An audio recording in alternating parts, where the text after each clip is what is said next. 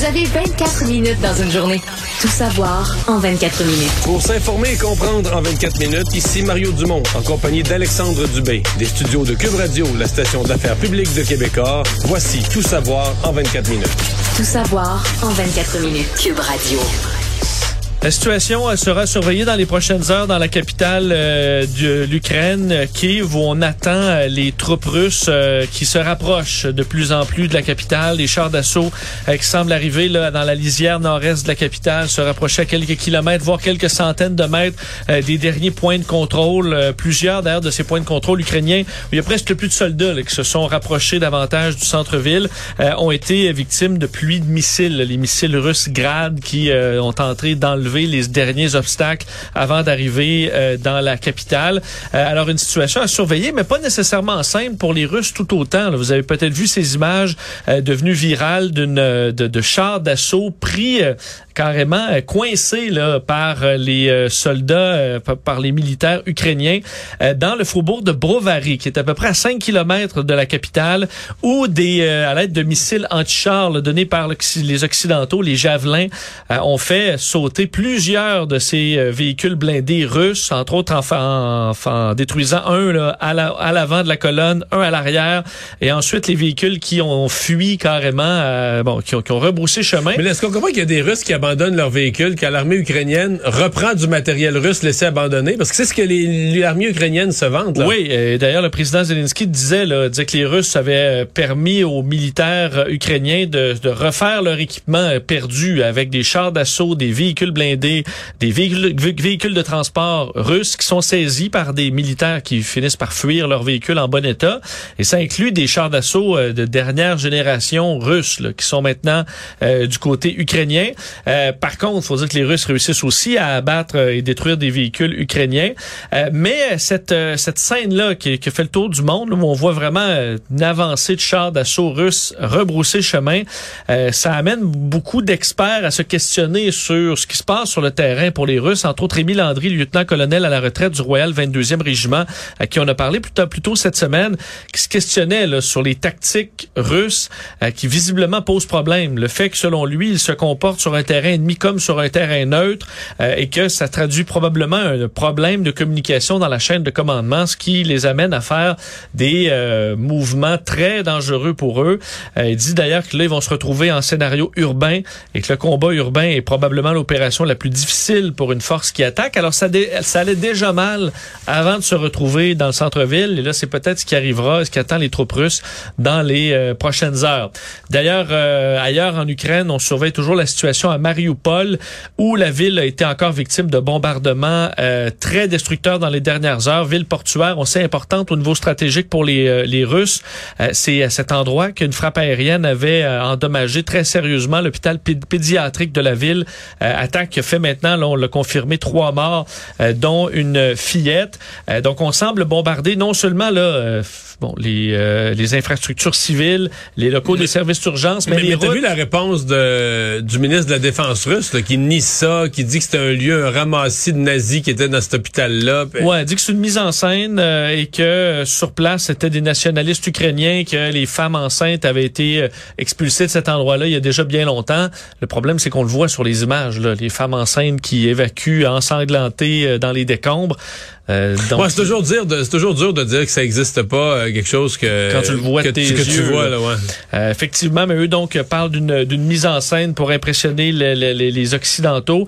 Alors à Mariupol, là, on parle d'une situation désespérée, encore des centaines de milliers de citoyens qui sont coincés là euh, et les routes pour euh, évacuer vers le sud sont bombardées aussi. Alors les véhicules euh, peuvent pas transporter des gens. Alors c'est une situation qui est euh, qui est vraiment dramatique et qui se complique d'heure en heure. D'ailleurs le bilan euh, bon des enfants tués dans ce conflit-là a été donné par les responsables des droits humains auprès du Parlement ukrainien qui eux évaluent qu'au moins 71 enfants ont été tués depuis le début de l'offensive russe le 24 février dernier et au moins 100 enfants blessés au niveau des victimes adultes. Ben là, on est davantage en milliers. Justin Trudeau, toujours sur ce dossier, euh, ben, s'apprête à compléter son voyage, hein, son séjour en Europe euh, qui prend fin aujourd'hui en Pologne. Il rencontra entre autres la vice-première ministre Kamala Harris pour parler euh, bon, de la ce dossier-là. La vice, vice-présidente oui. Kamala Harris, effectivement. Les deux sont pu donc discuter de différents dossiers, mais le dossier ukrainien étant central. Je vais vous faire entendre d'ailleurs Justin Trudeau là-dessus qui parlait de la collaboration entre le Canada et les États-Unis. Quel plaisir d'être avec vous aujourd'hui, euh, Madame la Vice-présidente. Euh, on se retrouve à Varsovie pour euh, démontrer notre unité dans notre approche sur les sanctions pour repousser contre Poutine et, sa guerre erronée et non nécessaire et tragique.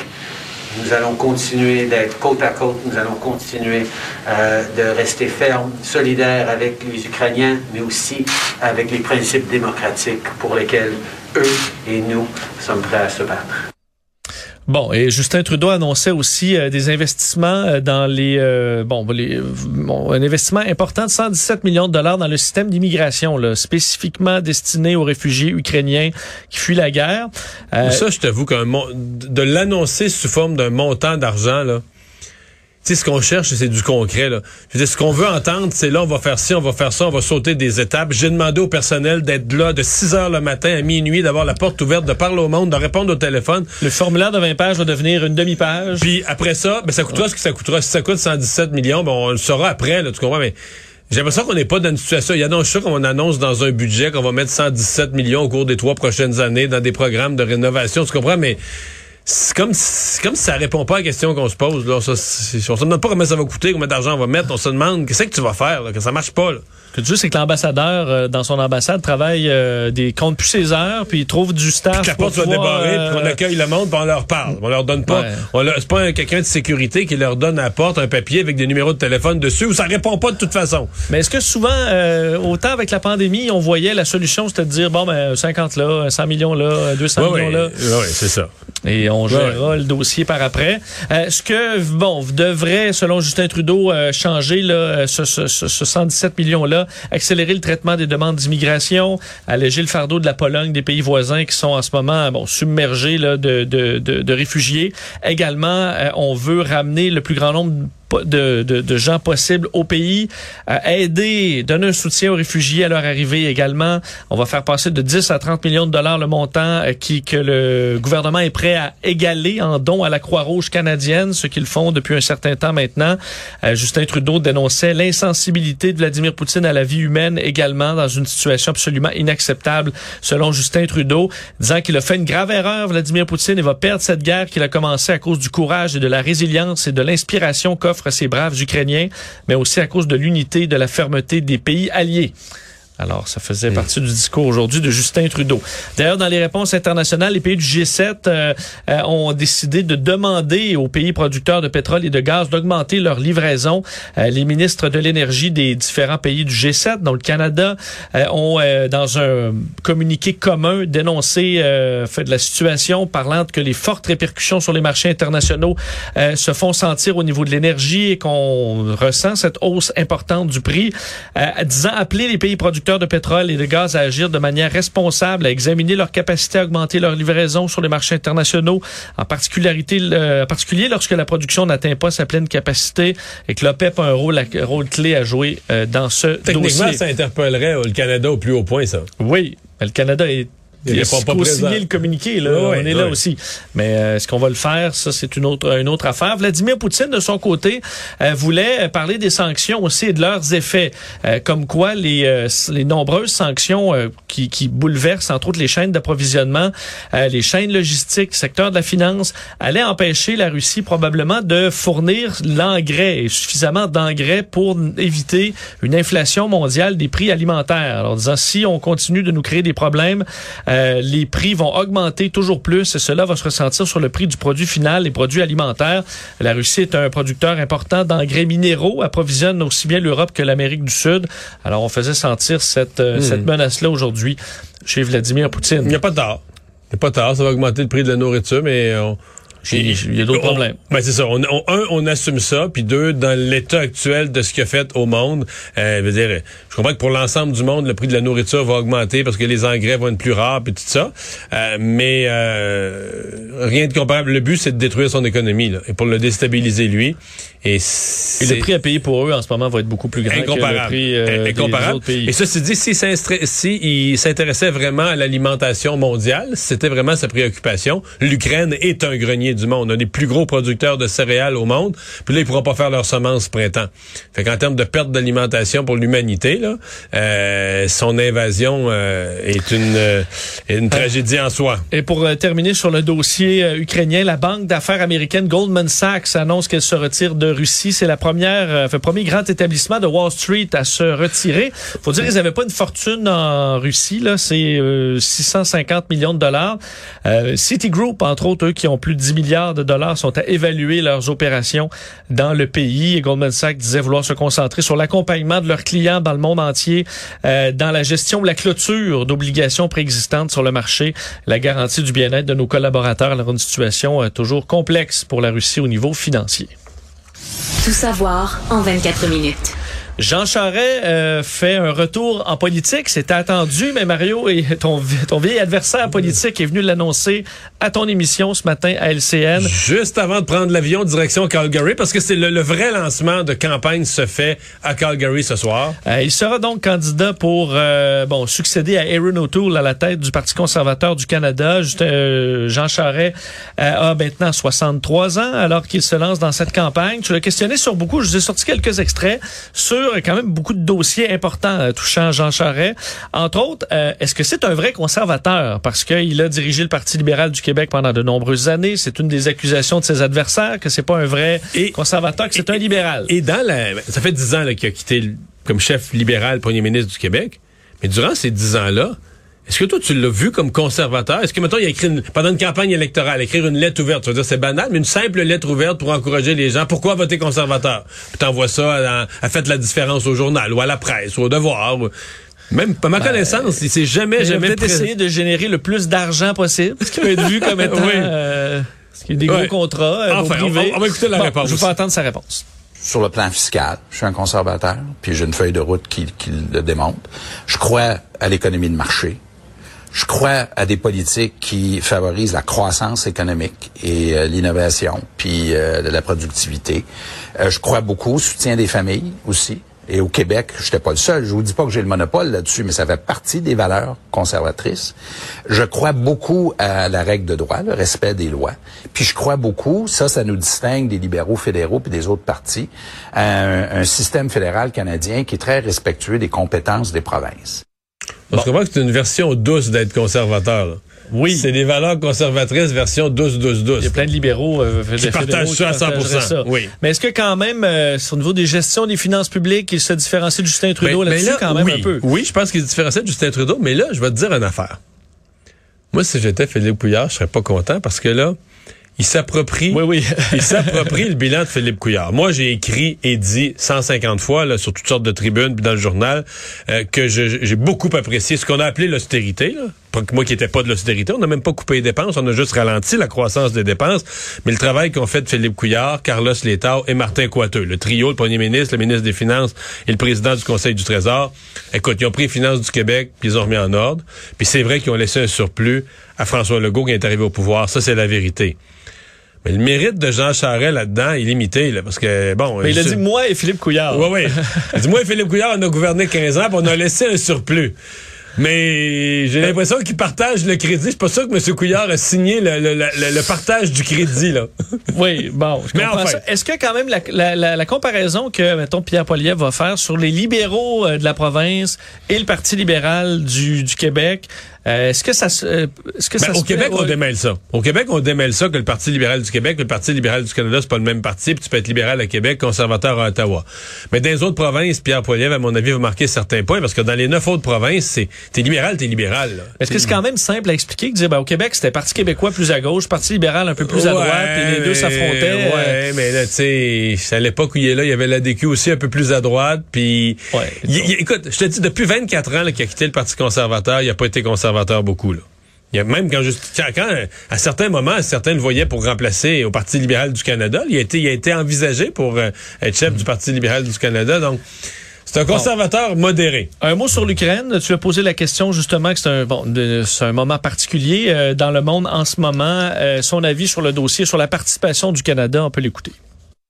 Je suis comme tout le monde, j'écoute les, les, reportages, ça nous brise le cœur. Honnêtement, là, je, je pense qu'on tous les gens que je crois sont émus de voir ce qui se passe. Maintenant, c'est pas un enjeu partisan pour le Canada. C'est pas comme si euh, on, on, est on est partagé sur cet enjeu-là. Moi, je pense qu'on doit effectivement offrir de l'aide matérielle, là, des fonds, de l'aide matérielle, pour on a le moyen de le faire. De l'aide militaire, des moyens militaires. Oui, de l'aide militaire également. L'autre aspect qui est, qui est qui est quand même très pertinent, c'est ça nous rappelle à quel point la sécurité d'approvisionnement en énergie est important pour nous et pour le monde. Ouais, mais sa réponse là-dessus, là où je le crois le plus, là, quand il dit que sous sa gouverne, le Canada prendrait une place, serait plus pris au sérieux dans le monde, prendrait une place plus forte que sous Justin Trudeau, ça, je crois ça. sais, il vient de l'école de Brian Mulroney et tout ça. Puis on regarde le voyage de Justin Trudeau en Europe présentement. sais, moi, dimanche soir, j'étais pas que j'étais enthousiaste, mais je trouvais que c'était un bon voyage. Puis tu sais, à chaque jour, je suis un peu plus comme peu, peu, peu, peu. Tu sais, c'est M. Trudeau, là, quand il est arrivé, c'était tous les grands espoirs. Le Canada va être de retour sur la scène internationale, mais tu sais, c'était basé sur bien du fleur bleu. Là. Le Canada va être vert, le Canada va être généreux vers les réfugiés, tout ça. Puis tout ça est plein de bonnes intentions, mais dans le Est-ce quand même en porte close, euh, les, les, les, autres, les dirigeants des autres pays euh, font ah ben ok, on a quelqu'un de solide, on a une bonne discussion, une bonne question. on avancé. Ça, on le voit pas, mais c'est une bonne question. Ben, euh, derrière des portes closes, on raconte que Brian Mulroney, là, à un moment donné, s'enlevait les cravates, puis ça jasait, puis c'était, tu comprends? Hein? Tu te retrousses les mains. Bon, qu'est-ce qu'on fait? C'est ça, avec Reagan, avec Reagan, avec Thatcher, avec plusieurs chefs de gouvernement, là les, les caméras sont sorties, tout est parti, les journalistes sont tournés à l'hôtel, là. Puis là, tu jases, là. Tu comprends? Tu jases, tu manges une bouchée, là, tu discutes, puis tu discutes froidement des affaires, puis qu'est-ce qu'on fait avec ce maudit problème-là? Puis, c'est des chefs de gouvernement, il faut qu'eux autres s'en parlent des problèmes, puis ils peuvent pas s'en parler toujours avec des gants blancs. Il y a des affaires qu'ils peuvent pas dire devant les caméras en conférence de presse. Puis tu, poses une question que je me pose. Est-ce qu'avec Justin Trudeau, ça se passe, là? Est-ce qu'on passe à ce niveau de plus être dans un certain théâtre, là, mais d'être vraiment à dire, bon, là, on se gratte la tête, que c'est ce qu'on fait avec ça, là? Parce que si tu dis bon Justin qu'est-ce que tu fais? Ben je reconnais euh, qu'on continue, à travailler. travailler. Tu vois bon bon je vous laisse faire euh, on sait pas exactement comment ça se passe mais c'est cette question là peut-être que oui là, quand même. Il, il, il, était enfant puis il y avait des chefs de gouvernement chez eux son père était premier ministre les chefs de gouvernement mangeaient à sa table il y avait il y avait huit ans là. Mais c'est sûr euh, qu'on le sent pas. C'est comme si on l'imagine pas dans une discussion, une discussion rough, la bâton rompu sur les vraies affaires du monde avec les grands leaders. Euh, Jean Charest va être aussi, parce qu'il parlait là, des, euh, des, des, pipelines et tout ça, lui qui, euh, sa question sur sa position sur les changements climatiques, sur l'énergie verte, est-ce que là-dessus il peut être, va être attaqué par Pierre Poilievre, entre autres là-dessus? Là? Oui, c'est sûr. C'est ça, parce que lui, c'est un vert. Écoute, Jean Charest était au sommet de Rio, le premier, là en 1992, signataire au nom du Canada de la première convention. Écoute, convention en 1992, c'est changement climatique. Le monde savait même pas de quoi on parlait. Là. Est-ce que ça va être vu comme... Euh... Ben, encore du gauchisme vert? Ah, c'est à voir. Bon. Et euh, la question des sondages, je l'ai posé là, sur les sondages, parce que un sondage euh, très, très peu en faveur de Jean Charest publié ce matin, euh, où, écoute, Pierre Poilievre avait quatre fois, quatre fois les chiffres de Jean Charest en ce moment en début de course. ben, il n'est pas inquiet de ces sondages, Jean Charest. Il en a vu d'autres, dit-il. On l'écoute. C'est quoi la différence entre moi et mes adversaires? Mes adversaires vont nous garder dans l'opposition. Moi, je vais faire élire un gouvernement. C'est ça la différence. Et donc, euh, sondage, pas sondage, là, honnêtement, toute ma vie, j'en ai vu des sondages. Et euh, la vraie course commence en ce moment. Et... C'est quoi de Pierre Poilievre? Ben, je le connais pas beaucoup, à part que tous les attaques qu'il fait sur moi. Mais entre vous et moi, ben, je, je prends ça comme un compliment, là. Bon, Quand même habile. oui. Et il donne aucune importance à Pierre Poliev. Parle de lui comme si c'était un gars qu'on connaît pas trop, là, qu'on sait pas trop c'est qui et tout ça. Sinon, les attaques qu'il fait envers lui. Euh, mais il reste que, à mon avis, à l'heure où on se parle, Pierre Poliev est pas loin, là, il est quasiment pas loin de s'assurer une victoire, d'avoir assez de... Mais convaincu que Jean Charest va faire quelques tentatives pour le faire trébucher, euh, pour le faire glisser sur des sujets, pour le piéger ou le faire s'enfermer dans des positions trop extrémistes. Puis une fois qu'il va être pris dans ce coin-là, euh, l'attaquer et essayer de prouver, dans le ce que Jean Charest va essayer de prouver. Toute sa campagne va être à démontrer que Pierre Poilievre n'a pas le calibre pour être premier ministre, et de toute façon, on gagnera pas les élections. Battra pas Justin Trudeau. Euh, aura pas ce qu'il faut pour rester Justin dans Trudeau. Et que lui, Jean Charest, a l'expérience qu'il faut pour... Il a gagné des élections. Euh, il sait c'est quoi gagner une élection. Il va gagner des élections à l'échelle du Canada. Écoute, c'est son slogan. Là bâti pour gagner. C'est même pas c'est même pas un slogan pour le Canada, même pas un slogan qui s'adresse au Canada, c'est un slogan qui s'adresse au désir des conservateurs d'arrêter de perdre des élections tous les fois. Ouais. Et ton ton collègue euh, Paul Larocque avait une idée de slogan ben aussi oui. pour lui. Hein. j'ai donné le crédit, j'aurais pu apprendre à mon compte, j'ai donné le crédit à mon collègue Puck. J'ai parlé à Paul Larocque au téléphone plutôt en avant-midi. Hey, il me dit tu demanderas à Jean Charest s'il voudrait prendre comme slogan cette fois-ci Libérez-nous des libéraux de nos colocasses. Puis pourra entrer là-dessus euh, éventuellement. Faudrait que j'invite Biz euh, pour savoir si euh, s'il si est prêt. Après... Oui, oui, oui, s'il accepte. Ce serait audacieux, euh, disons. Donc euh, la course est, quand même lancée et reste la présence de Jean Charest va rendre cette course-là plus excitante, oh, je pense, pour oui, beaucoup oui, de gens et de Canadiens et de Québécois. Euh, on attendait ce point de presse ce matin du docteur Luc Boileau, euh, directeur national de la santé publique, pour donner de nouveaux détails sur euh, ben, la situation de la COVID-19 dans la province. Et ce qu'on apprend, c'est qu'à compter de samedi, il ne sera plus nécessaire de s'isoler en cas de contact avec une personne atteinte de la COVID-19. On parle de, de cas de contact étroit. Donc, votre enfant revient de l'école, COVID. COVID. Vous n'avez pas à vous isoler pour cinq jours comme c'était présentement. À moins d'avoir soi-même des symptômes. Oui, oui, évidemment. Mais si vous n'avez pas de symptômes, euh, ce qui sera recommandé, c'est de protéger les autres. Donc, de porter le masque pendant au moins dix jours et d'éviter les sorties dans des lieux publics qui sont plus à risque de contagion. Donc, vous diminuez le plus possible, vous, euh, mais vous n'êtes pas en euh, isolement complet. Vous allez au travail au besoin, vous faites vos affaires. Vous portez le masque, vous gardez vos distances et ça sera correct. L'Ontario avait décidé de faire la même chose, il l'avait annoncé hier. Donc, la situation amène euh, Dr Boileau à être optimiste euh, malgré euh, le BA2, le, sous-variant Omicron. On va écouter d'ailleurs un extrait de Dr Boileau là-dessus. C'est dans deux jours que les Québécois vont pouvoir reprendre une vie à peu près normale. Cependant, ça ne veut pas dire que le paysage maintenant est complètement nettoyé de l'Omicron. L'infection perdure, la contagion est toujours là. On a tous les indices qu'il y a des milliers de cas par jour. Alors, ça reste présent et il faut donc rester prudent prudent, mais avec de l'optimisme. Il euh, explique que au niveau du port du masque. On disait, là, on va le retirer avant la mi-avril. Euh, ça pourrait arriver même en mars, peut-être d'ici la fin ben, du mois. Moi, j'ai écouté, là, puis je peux me tromper, puis lui, il peut changer d'idée aussi, là, il suit les chiffres. Mais la semaine prochaine, donc là, on est le 10 mars, la semaine prochaine, mettons, euh, le jeudi, l'équivalent, serait le 17. Il a dit qu'il donnerait un préavis de 10 jours. Fait que s'il faisait une conférence de presse identique la semaine prochaine, où il donnait le préavis de 10 jours, ça nous amènerait le 27, 28. Il y avait des rumeurs par les journalistes pour le 28 mars, donc où on pourrait euh, enlever l'obligation de porter le masque. Il y avait d'autres nouvelles spécifiques, entre autres pour les élèves de secondaire 5, Vincent? Ben oui, qui auront le droit de faire un bal de finissant. Et ça, ça peut être euh, écoute, quand même un moment important de son secondaire. Euh, l'an dernier, on l'avait fait, mais dernière minute, on l'avait annoncé selon les courbes et tout ça. Là. ben là, on, on, se sent assez, assez sécuritaire pour pouvoir dire, ben ça va bien aller, allez-y. le bal se prépare plusieurs mois d'avance au dire de la santé publique. Et l'an dernier, il y avait, ça n'avait pas généré d'éclosion importante. Alors, ben, cette année, c'est feu vert pour ces célébrations-là et aussi pour les, les députés de l'Assemblée nationale, les 125 qui pourront euh, revenir à l'Assemblée nationale au retour de la relâche mardi prochain devront porter le masque à part quand ils prennent la parole. Et ça, la population est tellement contente. Non, je pense que tout le mais, monde s'en fout. Mais ça, pour, quand tu prends la parole, est-ce que quand tu chahutes, là, est-ce que tu peux enlever ton non, masque non, non, ou, non, euh, non, tu le gardes, prendre un masque très épais peut-être pour euh, empêcher, pour empêcher le son et empêcher de chahuter. C'est ma suggestion. euh, la tempête de neige euh, qui est attendue quand même à surveiller au Québec. Ouais, samedi, on va hein? écouter. à partir de demain soir, demain dans la nuit, en fait dans la nuit de vendredi à samedi, euh, vent assez fort entre 50 et 70 km heure sur plusieurs zones au Québec et euh, de la neige pouvant atteindre 40 cm de neige par endroit. Ah, ça va faire du bien ça.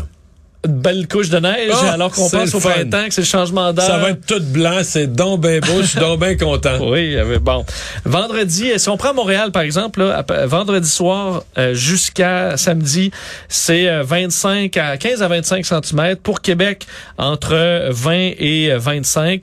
Donc, il faudra faire attention sur les routes. Il y a quand même une bonne partie qui va tomber dans la nuit, tôt le samedi Ouais. matin. Mais ils parlent de vent, je je voyais Environnement Canada, sont, sont en mode tempête de neige. Ben, 70 Tous- km Tous les ingrédients, Ouais, ça. Et ça va tomber sur quand même une courte période. Alors, ce système qui va atteindre euh, et balayer à peu près tout le Québec. À certains endroits, je veux dire, Appalaches, Bas-Saint-Laurent, euh, peut-être même jusqu'à 90 km heure. Alors, euh, certains endroits, il Non, faudra parce être que moi, je commençais à avoir peur que le printemps arrive, le beau temps, la, la neige qui fond, et tout ça, ça commençait à m'inquiéter. perdre cette belle féerie. euh, Ouais, ouais, ouais. Mais là, je suis content que tu nous annonces. ben, ça remplit les nids de poule, au moins. fait moins mal Ça, à notre suspension.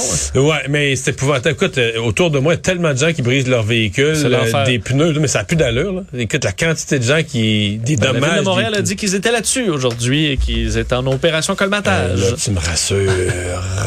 Résumé l'actualité en 24 minutes, c'est mission accomplie.